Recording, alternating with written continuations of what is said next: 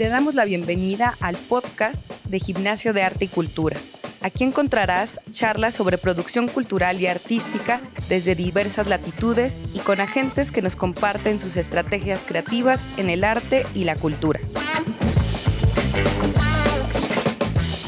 Hola, bienvenidos al podcast de Gimnasio de Arte y Cultura. El día de hoy estamos por acá con Patricia Medina, que es fotógrafa de Milpalta. Y bueno, con ella estaremos platicando varios temas que vienen desde la creación, la colaboración, bueno, múltiples proyectos. Patti, muchísimas gracias por estar por acá en las instalaciones de Gimnasio de Arte y en la cabina de Switch Podcaster. ¿Cómo estás? Hola, ¿qué tal? Muchas gracias por la invitación. Estoy muy emocionada de poder compartir el día de hoy y sobre todo porque creo que hay muchas cosas que, quiero decir y que seguramente ahorita a lo largo de la charla pues vamos a ir desarrollando. Así es, Patti, justamente nos conocemos desde el programa de Sirenas, Medusas y Brujas que tuvimos aquí en Gimnasio de Arte. Después, pues hemos ahí, eh, digamos que conectado como en diferentes expos, en actividades. Ahorita estamos justamente juntas haciendo este acompañamiento, este círculo de acompañamiento para proyectos, para becas y convocatorias. Pero bueno, antes de irnos a esto último que tenemos en conjunto y también para todos los que nos escuchan, darles un contexto de dónde, de dónde salió Patti por qué está aquí. también es porque hay parte como de tus proyectos, ¿no? Que tratas mucho temas de la mujer, de la ciudad y también como de la historia, ¿no? Entonces tienes múltiples facetas, te decía yo justamente eh, antes de, de llegar a este punto del podcast, que eso era como lo interesante que me gustaría que la gente conociera, ¿no? Como eh, podemos tener como todas estas facetas como creadores, no solo en la creación fotográfica, pero quiero que empecemos justamente con la parte fotográfica, que para mí eh, al conocer tus proyectos fue como muy importante porque empezabas justo con un proyecto eh, relacionado justamente con la salud, con la salud de las mujeres y principalmente así la temática del BPH. Cuéntanos ahí qué sucedió y en qué va ese proyecto. Pues sí, justo esto salió a raíz del, acompañamiento que tuvimos de Sirenas, Medusas y Brujas, que fue justo en la pandemia. Eh, yo venía de una situación así de dejar mi vida anterior, porque eh, estudié dos carreras, ¿no? Eh, me estuve desarrollando por seis años en ese ámbito, estudié negocios internacionales, entonces estuve de full así en la vida Godín como analista de comercio exterior, ¿no? Entonces era un nivel de presión y de estrés que sí sentía que todo lo que pasaba eh, pues tenía un peso muy grande, ¿no? Para mí. Y llegó un momento en el que ya no podía más, o sea, ya no me sentía ni siquiera con ganas de seguir en ello y como que empecé a, como a buscar qué me motivaba a seguir, ¿no? Y eh, encontré la fotografía, de hecho la foto la conocí más o menos por ahí del 2012 en un taller eh, que tomé con Cristina Calo, que justo fue mientras yo estaba haciendo mi servicio social en Secretaría de Economía. Entonces como que la vida me fue llevando por ahí. Eh, se quedó como una espinita, no era algo que había pensado que iba a desarrollar tan a largo plazo o que iba a ser como para toda la vida, pero la primera vez en mi cuarto oscuro fue como, esto es magia, ¿no? A partir de ahí siento que se quedó como la chispa y luego pues vino esto de terminar la carrera, de empezar a trabajar, bla, bla, bla. Y justo creo que fue que decido yo justo en plena pandemia, ¿no? Como, como que me replanteé, cambio de vida. sí, me replanteé muchísimo, como, ¿qué voy a seguir haciendo? Quiero seguir con esto también ya desafortunadamente no había como un plan de carrera muy atractivo para mí en la compañía en la que estaba y volteaba a ver opciones y decía, pues es que más bien ya no quiero seguir en esto, ¿no? O sea, como que fui muy honesta con, con esa parte de mí y vino la pandemia y como que, ya sabes, fue un momento de mucha introspección, de muchas decisiones, de muchas cosas y yo como que dije, no puedo seguir más. Entonces renuncié y apareció el, acompañamiento, ¿no? Entonces lo tomé así como la señal de, bueno, vamos a ver qué pasa por acá. Ya había estudiado, este, paréntesis, en, la, en, la, activa de fotografía. Eh, y pues creo que justo el haber continuado trabajando fue lo que me permitió pagar la carrera, ¿no? Porque también es algo bastante costoso, honestamente, es muy complicado estudiar foto en general en la Ciudad de México y creo que en cualquier parte, pero bueno, al menos mi experiencia fue de que sí necesitaba trabajar para poderme pagar la, la carrera, ¿no? Y, y, ya en eso, pues como que digo, fue todo un caminito que me fue guiando y justo en el acompañamiento, eh, me acuerdo que al principio no tenía muy claro de qué quería hablar. Yo fui diagnosticada con BPH en 2018. Y recuerdo que fue como un golpe muy fuerte para mí porque fue justo días antes de mi cumpleaños, ¿no? Entonces, Para empezar la llamada, y ya desde ahí como que empiezo a meterme al tema, en la llamada el médico me avisa que eh, habían salido resultados ahí en mi, como que en mi papá Nicolau sospechosos. Y yo le digo, pues necesito que me ahonde más porque era una llamada telefónica y como que yo no tenía mucha claridad de qué me estaba queriendo decir. Claro, y eso espanta muchísimo. Demasiado. Entonces ya el médico me dijo, bueno, es que podemos estar hablando de una situación precancerígena, ¿no? Entonces, obviamente esas palabras en mi cabeza explotaron profundamente. Y, a partir de eso comencé como, como a darme cuenta que yo no conocía absolutamente nada del BPH. y, y, ya investigando, pues me sorprendió un montón ver que es como pues es una pandemia, ¿no? O sea, hay un tema ahí de salud pública muy, muy fuerte que no ha sido atendido, que no está divulgado, del que no hay información y de que está lleno de tabús, mitos y estigmas todo alrededor de la salud sexual, ¿no? Principalmente en la afectación hacia mujeres. Entonces, somos las que más eh, vivimos como cualquier síntoma o cualquier afectación y que justo como dices, aunque es un tema que lleva muchos años dentro de la salud, pues tiene tenido y todavía ahorita en este 2023 es un estigma querer hablar de eso o te espantan o dependiendo del médico pues te van a tratar de una forma o de otra, ¿no? Entonces, si es esos momentos críticos, creo que con muchas mujeres que nos escuchen, que les está pasando o les pasó, pues se nos acaba ahí todo porque justo pensamos que BPH es igual a cáncer. Sí, sí, aparte digo, por esa, esa llamada también ya desde ahí, como que ahora que lo reenfoco, pues digo, ya es un tema de negligencia médica, ¿no? Porque no debió haberlo abordado así desde la llamada. Exacto. No debió haber sido otra forma de buscarlo. Obviamente dejé a ese, a ese médico. Qué bueno, qué bueno. Este, mi abuela había pasado por un tema de una operación eh, por cáncer cervicouterino. Entonces ya teníamos como el contacto del médico ginecólogo oncólogo que la atendió, entonces de inmediato fue ir a tocar la puerta de él y a decirle, necesito que me explique todo porque yo no tengo mucha información y lo que encuentro en internet me está agobiando demasiado, porque todo era como cáncer, cáncer, cáncer, cáncer, ¿no? Entonces como que no había mucha claridad, yo ni siquiera todavía en ese momento sabía que hay tipos, ¿no? Están los de bajo riesgo, están los de alto riesgo y dependiendo de eso, pues hay muchas implicaciones diferentes y aparte cada cuerpo reacciona distinto, entonces hay muchas cosas que no se pueden comparar y que no vas a encontrar en internet, ¿no? O sea, realmente sí, necesitas como el, apoyo de un servicio profesional médico que te acompañe. Entonces ahí comencé como a generar estas redes de apoyo, primero en mi familia, ¿no? Que también fue algo muy fuerte, que también se refleja en el proyecto, porque viene esta parte como de hacer algo que era sumamente íntimo, público, ¿no? Sí. Y con esta intención de que haya un acompañamiento porque es necesario. De otra manera, es muy complicado seguir con el tema. Entonces, bueno, tuve que compartirlo con mi familia, con mis amistades más cercanas. Y yo sí tenía como siempre este temor a cómo van a reaccionar, ¿no? A qué van a pensar, porque mi cabeza estaba llena de justamente sí, porque está relacionado con la sexualidad, ¿no? Y la sexualidad en la mujer en México, nosotros que estamos aquí en, y en Ciudad de México pues sigue siendo así como algo de que o no lo hablas con la familia porque pues aunque tengas la edad que tengas no se imaginan que tienes esa faceta de tu vida como mujer y socialmente también, ¿no? O sea, también está ese estigma de por qué tienes relaciones sexuales y por qué te pasó esto que seguramente tú lo buscaste, ¿no? O no te protegiste o todas esas cosas que tiene que ver con juzgar la actividad de una mujer. Sí, viene todo un tema de sistematización de la culpa, ¿no? Que, creo que es como la primera emoción que te aborda, ¿no? La culpa y el miedo, porque pues posees nada de información al respecto. Sí. Entonces, ya conforme me fui como volviendo más eh, interesada en el tema, porque aparte yo soy como súper clavada en las cosas, entonces si algo me interesa empiezo a investigar. Y entonces yo ya quería ser así la más experta, ¿no? Y afortunadamente como que el, acompañamiento que me, dio el gineco y que hasta la fecha pues ha seguido eh, fue bastante completo, ¿no? Como que sí se detuvo a explicarme paso por paso cómo iban a ser todas las, facetas, este, lo que él creía que era importante ir evaluando conforme iba avanzando la situación.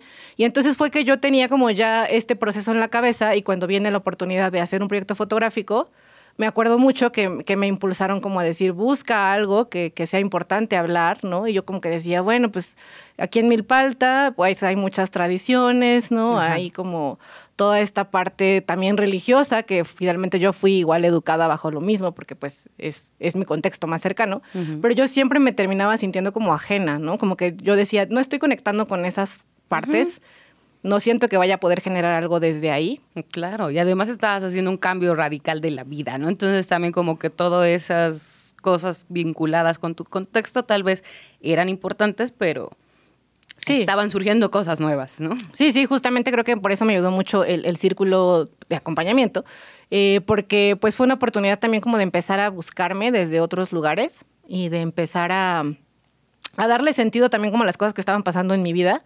¿No? Como, como buscar una forma artística quizás de darle una salida y también a mí como que siempre tuve presente la necesidad de hablar del tema.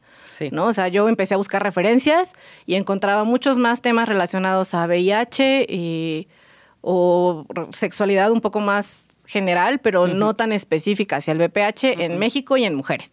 Entonces, como que fue que ahí vi una necesidad muy grande de hablar del tema y fue que comencé a querer hablarlo, ¿no? Y me acuerdo mucho que les decía al inicio que todas mis charlas eran llorando siempre, ¿no? O sea, como que fue la catarsis de empezar a hablar del tema. Sí, sí, sí, yo lo recuerdo muy bien y era pues eso, escuchar y también tú poder vaciar la información, no solo la que estabas investigando, como dices, porque tienes esa cosa de eso, vayamos al fondo de las cosas, pero también la emoción estaba sucediendo, ¿no? Y creo que fue esa estar juntas como para, bueno, esto también va a pasar y si no va a pasar, pues voy a seguir denunciando lo que está pasando alrededor, que creo que ahí fue parte como de ir conectando esta cosa muy personal, ¿no? Que cualquiera les puede pasar para generar un proyecto y después te involucras con la investigación, con lo que está sucediendo y me gustaba mucho como justo agregabas al proyecto no solo tus autorretratos, tus imágenes, sino también esas noticias o esos pues sí, textos que podrías encontrar en Google donde justamente había doctores hablando del tema, eh, pues justamente echándole la culpa a la mujer o dando mala información, ¿no? Entonces eran estas dos partes que estaban siendo fusionadas, ¿no? Una, una pulsión personal de expresar lo que te estaba pasando, pero también de una denuncia, porque vemos y había muchas mujeres que después, o lo, si lo ven, es como, a mí también me pasó, pero me quedé callada, ¿no? Sí, sí, creo que fue muy importante, fue un parteaguas, ¿no? Este, justamente ese, ese acompañamiento y que además fue entre mujeres. O sea, creo que sí hay una gran diferencia en esto y me, parece importante mencionarlo. Porque me sentí como en un espacio seguro en el que me permití ser vulnerable, ¿no? Porque efectivamente no había podido pasar, aunque es algo que mi familia y mi, mi, círculo cercano estaba al tanto, no es algo que había podido compartir con más personas por este miedo constante al juicio, ¿no? Sí. Entonces fue en este espacio que empezar a hablar del tema me brindó como esta oportunidad de sentirme más segura de, de lo importante que era hablarlo, ¿no? Y sentir como este empuje de las voces de las demás mujeres diciéndome, es que sí tienes que hablarlo y es que sí está bien decirlo y de la forma en la que tú lo necesites, ¿no? Porque aparte nunca sentí esa presión de solo en este formato. este, tres fotos para mañana, o sea, bueno, sí puro había, sí, sí, sí, o sea, sí había esas necesidades de fechas y cosas que cumplir porque son necesarias. Sí, pero no en la, en, la textura o en queremos nada más tres autorretratos y ya, y tú llorando. Sí, sí, sí. No, no, creo que justo buscábamos eso, ¿no? Encuentra el camino como lo quieres comunicar. ¿No? que se fue desenvolviendo de muchas formas, también desde el proceso personal hasta la investigación y el eso, ¿no? estar compartiéndolo con otras. Sí, hasta la fecha, o sea, ese proyecto ha seguido avanzando, o sea, en ese entonces me quedé como una, con una serie como de autorretratos, que fue como lo que empezó a salir del proyecto.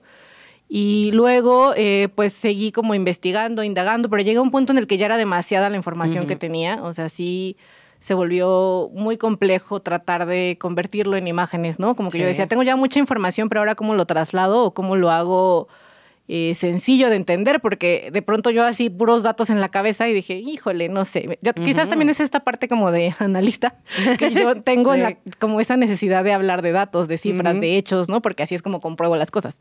Pero de pronto en la imagen eso ya no es tan necesario o sí. Entonces como que todavía estoy en ese juego de incorporarlo todo. Claro, y es un proyecto que es está en proceso y está, es como estos que le dicen de largo aliento, ¿no? Que ya tiene su salida con algunas imágenes, ¿no? Que pues se puede como, ya se ha podido ver en alguna exposición, se ha podido ver en alguna charla o en algún sitio web pero que también es algo que sigues trabajando y que quieres continuar también explorándolo, no solo justamente eh, buscas tal vez ahorita salir de esta maraña de información que es súper importante, pero también después cómo seguir utilizando el arte o la fotografía para que se muestre toda esta información, ¿no? Entonces, ahorita estás en ese momento de Sí, espérame tantito. De aterrizarlo, ¿no? Porque una parte importante se va como en la divulgación, pero igual también pues en, alguna, en algún punto ya me siento más como una activista en el tema, ¿no? Y como que digo, o sea, sí está bien, sí es importante para mí, pero la otra parte fotográfica, que es como el pretexto por el que todo inició, de pronto siento que se queda un poco de lado. Claro. Y siento que no hay tema, ¿no? O sea, no tendría por qué ser como que me tenga que definir como una sola cosa.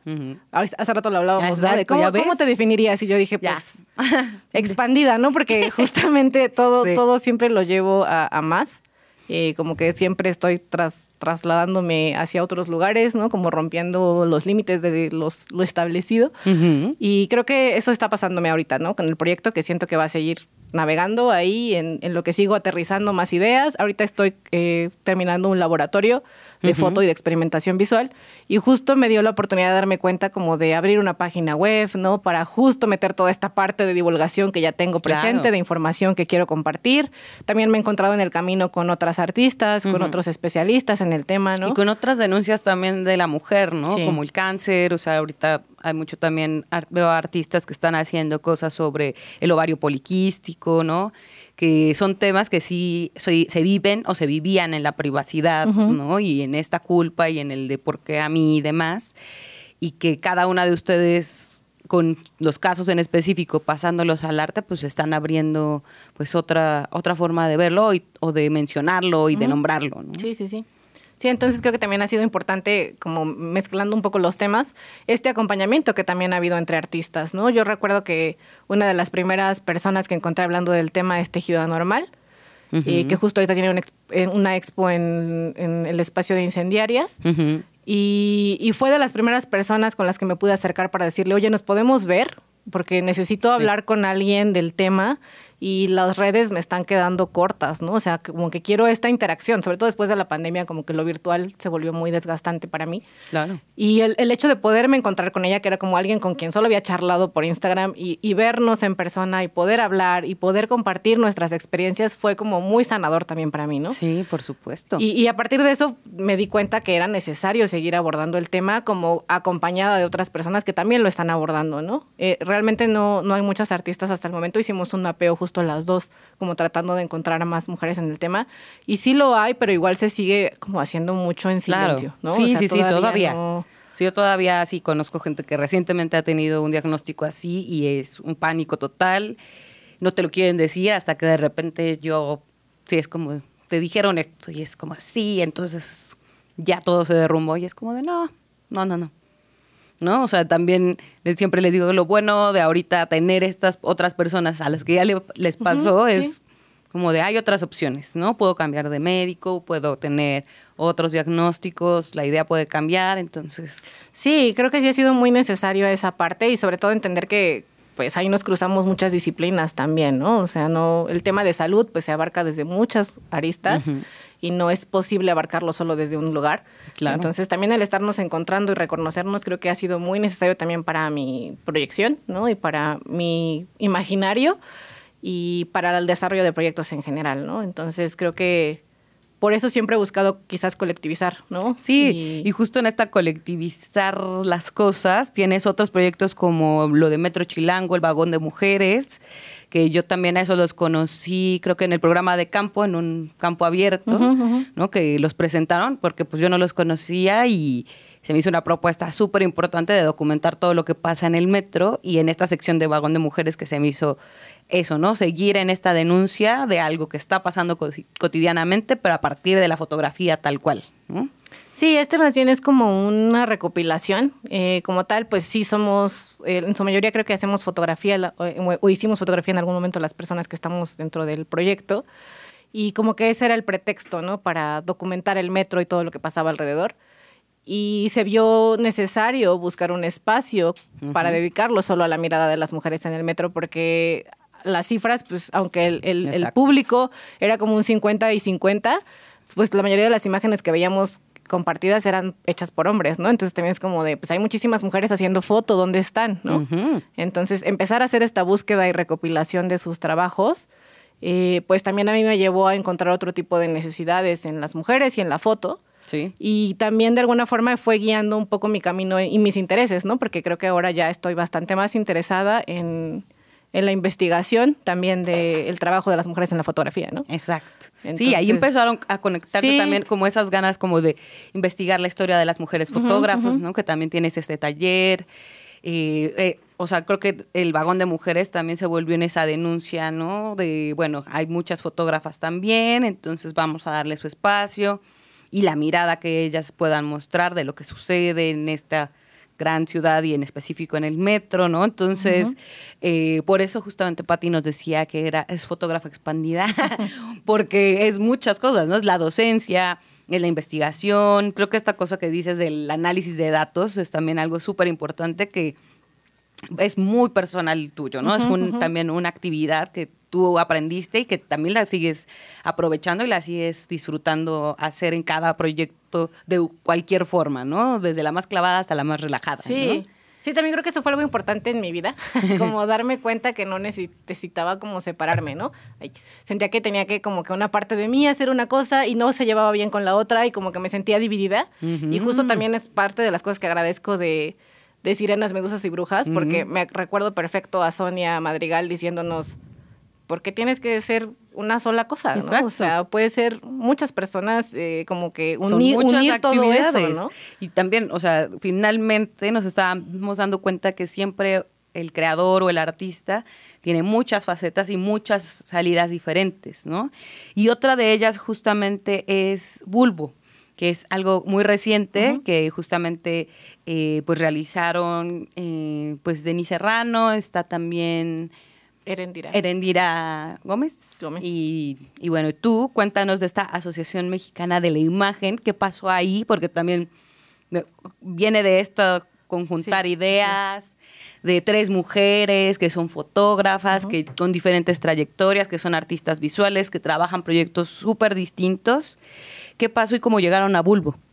Pues justo igual fue como una búsqueda. Creo que las tres estábamos como por caminos separados y en algún punto encontramos en, eh, esta parte en común de, del interés de buscar espacios como para compartir con otras artistas y con otros artistas en general y sobre todo como este tema de la proyección, ¿no? Eh, hemos notado que pues la industria de la foto y la industria del arte en general tienen como varias categorías y de pronto es un tanto complicado acceder a ciertos espacios, ¿no?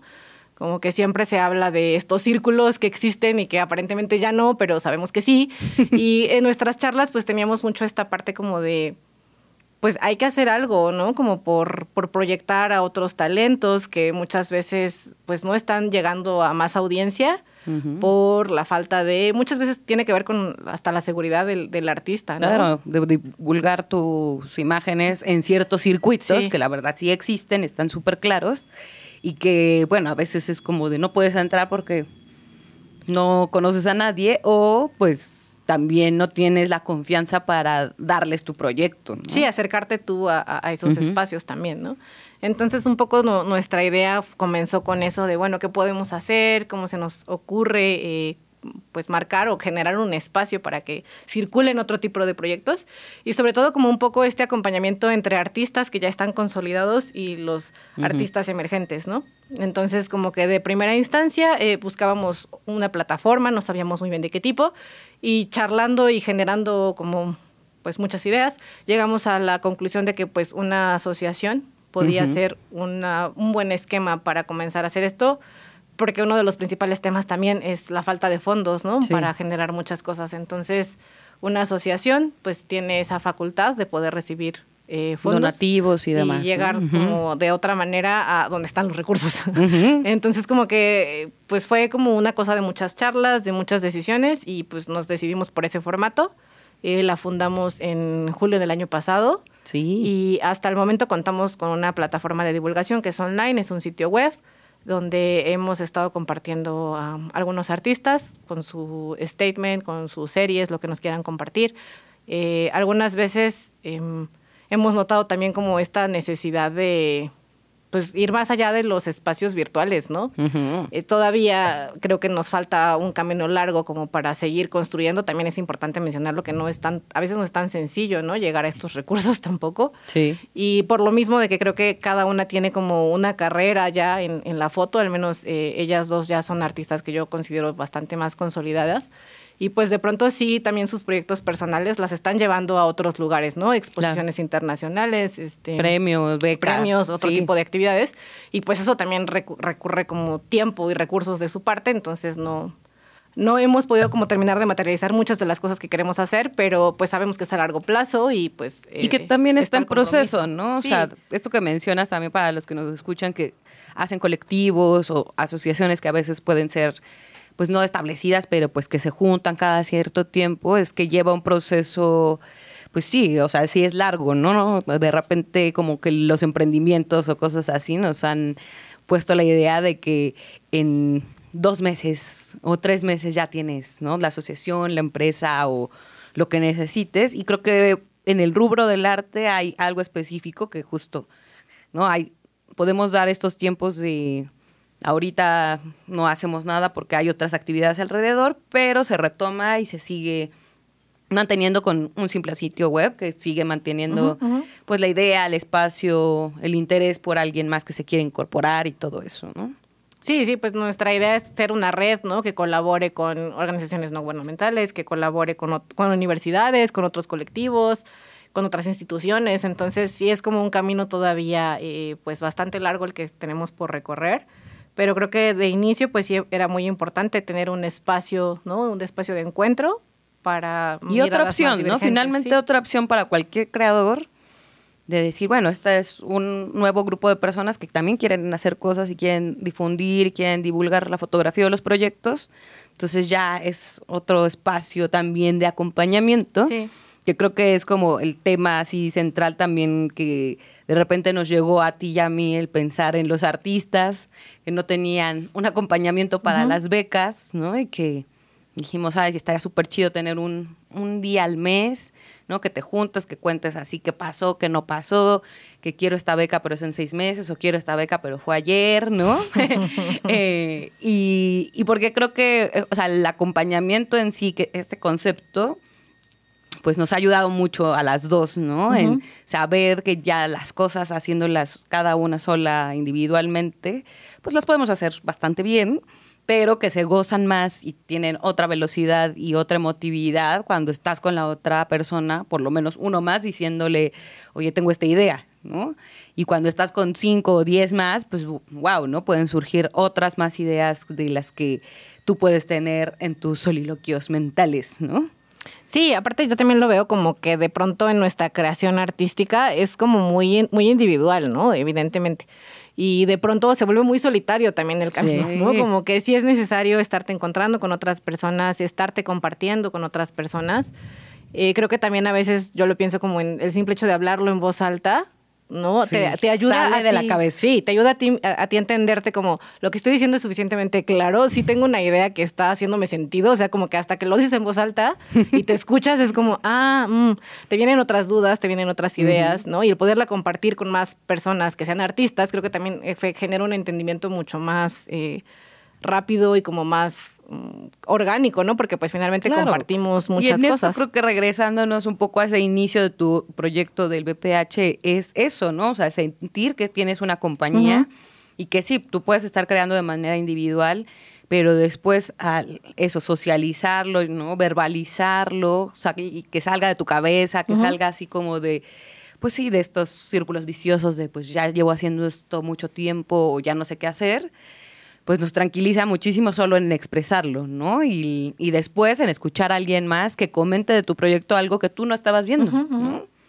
Sí, siento que también es necesario en, la parte emocional, ¿no? O sea, ese tipo de acompañamiento como que se extiende otra vez la palabra extendida, se extiende a, más allá de solamente el proyecto de una parte visual, ¿no? O sea, es ese acompañamiento también personal, ese acompañamiento anímico, que a lo mejor a veces si tú estás en un down muy grande como de ya no sé qué estoy haciendo y alguien más lo ve y te dice, oye, es que es por aquí, ¿no? Está súper claro, ¿no? Y ya de pronto lo vuelves a ver y es como, ah, tiene todo el sentido, sí, gracias, ¿no? O sea, a veces solo necesitas como salirte un poco de, de, lo directo que estás viendo el proyecto porque pues es muy personal, o sea, todos los proyectos son muy personales en su mayoría, entonces es, es natural que de pronto sea demasiado y que necesites estos espacios como de respiro.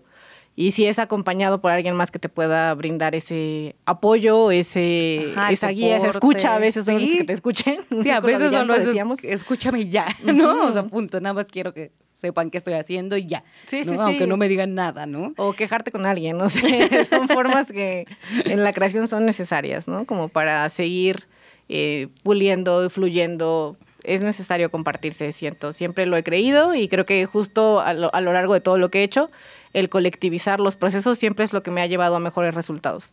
Sí, sí, sí, yo también. Creo que eh, pensando siempre como en, tal vez en una asesoría individual, como es lo que yo hago normalmente, pues ayudas mucho como al artista. Pero ahorita que justamente estamos por acá en Gimnasio de Arte haciendo los círculos de acompañamiento, ya llevamos dos, ahorita vamos por el tercero en octubre. Eh, lo que buscábamos era como estos espacios de autoayuda, ¿no? Decíamos así como no le pusimos así, de autoayuda para artistas, círculo de autoayuda para artistas, porque pues se podía malinterpretar.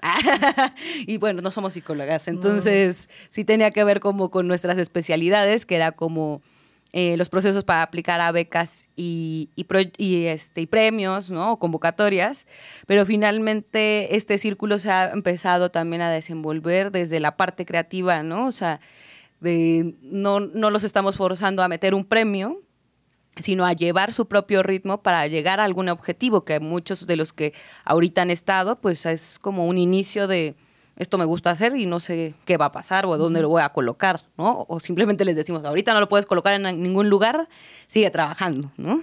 Sí, a mí también me gusta mucho esta parte de, ver proyectos, porque es algo que de forma eh, particular me gusta mucho soy una ávida consumidora de exposiciones y de proyectos en general. Entonces, de pronto es como mucha información que siento que, pues a mí tenerla, es, digo, se siente bonito saber muchas cosas de pronto, pero si no las compartes, siento que pierden mucho efecto. Y el poder compartir también ese tipo de referencias, el, el poder compartir exposiciones, el poder compartir ideas, eh, pues va nutriendo mucho, ¿no? A mí me emociona un montón cuando hemos estado haciendo ejercicios y se empiezan a dar cuenta que sus proyectos están relacionados, ¿no? Y es como, ¿en serio? Todo lo que hago está bajo una misma línea. Soy el mismo, aunque son tres proyectos de diferentes temas. Sí, sí es. eso, me gusta mucho, ¿no? Porque siento que sí es como esa guía que a veces hace falta de... Simplemente te tienes que tener como a mirar como desde otros ojos y nosotros estamos siendo esos otros ojos. Entonces e, ese tipo de, de, cosas que pasan dentro del acompañamiento es algo que me gusta un montón, como sentir que podemos dar un poquito más de luz a esa oscuridad que, que, vive constantemente en los proyectos. Y sobre todo la seguridad, siento que también es bien necesario darles esa confianza de, oigan, de verdad lo que están haciendo tiene mucho valor y tiene mucho sentido y no pierdan la fe, ¿no? Porque también de pronto es bien desolador el panorama de las convocatorias y de los rechazos y lidiar con eso es también bastante sí, no, Es muy fuerte. Sí, sí, sí. Entonces, pues justamente ahí invitarles a que por ahí revisen en la página de gimnasio el círculo de acompañamiento, que es el próximo 21 de octubre, creo. Son los sábados, una vez al mes. Eh, para invertir así ese sabadito en venir, mostrar imágenes, escucharnos, eh, hacer algunos ejercicios que pues, se plantean en cada sesión. Y pues, Pati, muchísimas gracias por estar por acá en, en nuestro podcast. Estoy muy feliz de, de, haberlo logrado. Casi nos va, nosotros sí nos podemos echar casi como una hora. Fácilmente. Pero no lo vamos a hacer, amigos, porque luego nos dejan de escuchar. este, Pati, pues para cerrar me gustaría pues que nos dieras justamente tus redes sociales de tus proyectos, de tu proyecto personal, de lo que quieras, para que la gente por ahí que nos escucha pueda pues revisar tus imágenes y todo lo que estuvimos hablando el día de hoy. Pues justo está la página de, de, Bulbo, que creo que es la plataforma que ya pueden visitar, y la encuentran como Bulbo AMI, AMI, porque es Asociación Mexicana de la Imagen, bulboami.com. Ahí ya pueden encontrar la plataforma de divulgación con eh, algunos artistas que ya tenemos publicados. Eh, mis redes sociales, eh, la que más uso es Instagram. Estoy como soy Awitl, está un poco compleja quizás. es con Q, U, I, A. Este, y bueno, justamente creo que el proyecto sobre BPH apenas está como terminando de montarse la página web, entonces la voy a dejar igual disponible en, mi Instagram una vez que esté como lista ya para ser compartida. Y pues creo que de momento es, es, todo lo que tengo en redes en este, en este momento. Y pues muchísimas gracias por la invitación. Yo sé que también podríamos hablar inmensamente, pero bueno, igual ahorita espero haberlo centrado en lo importante. sí, sí, lo logramos bastante bien. Tal vez unos dos o tres minutitos más. pero muchas gracias, Pati. Y pues recordarles por ahí que pues nos visiten en la página de gimnasiodearte.com en el Instagram y en Facebook como Gimnasio de Arte. Y bueno, que estén al pendiente justamente de las próximas fechas del círculo de acompañamiento. Si tienen cualquier duda, ahí nos pueden escribir en nuestras redes y en WhatsApp. Muchísimas gracias y nos escuchamos muy pronto. Síguenos en Facebook e Instagram como Gimnasio de Arte, en nuestra página web gimnasiodearte.com y en WhatsApp 5207-9404.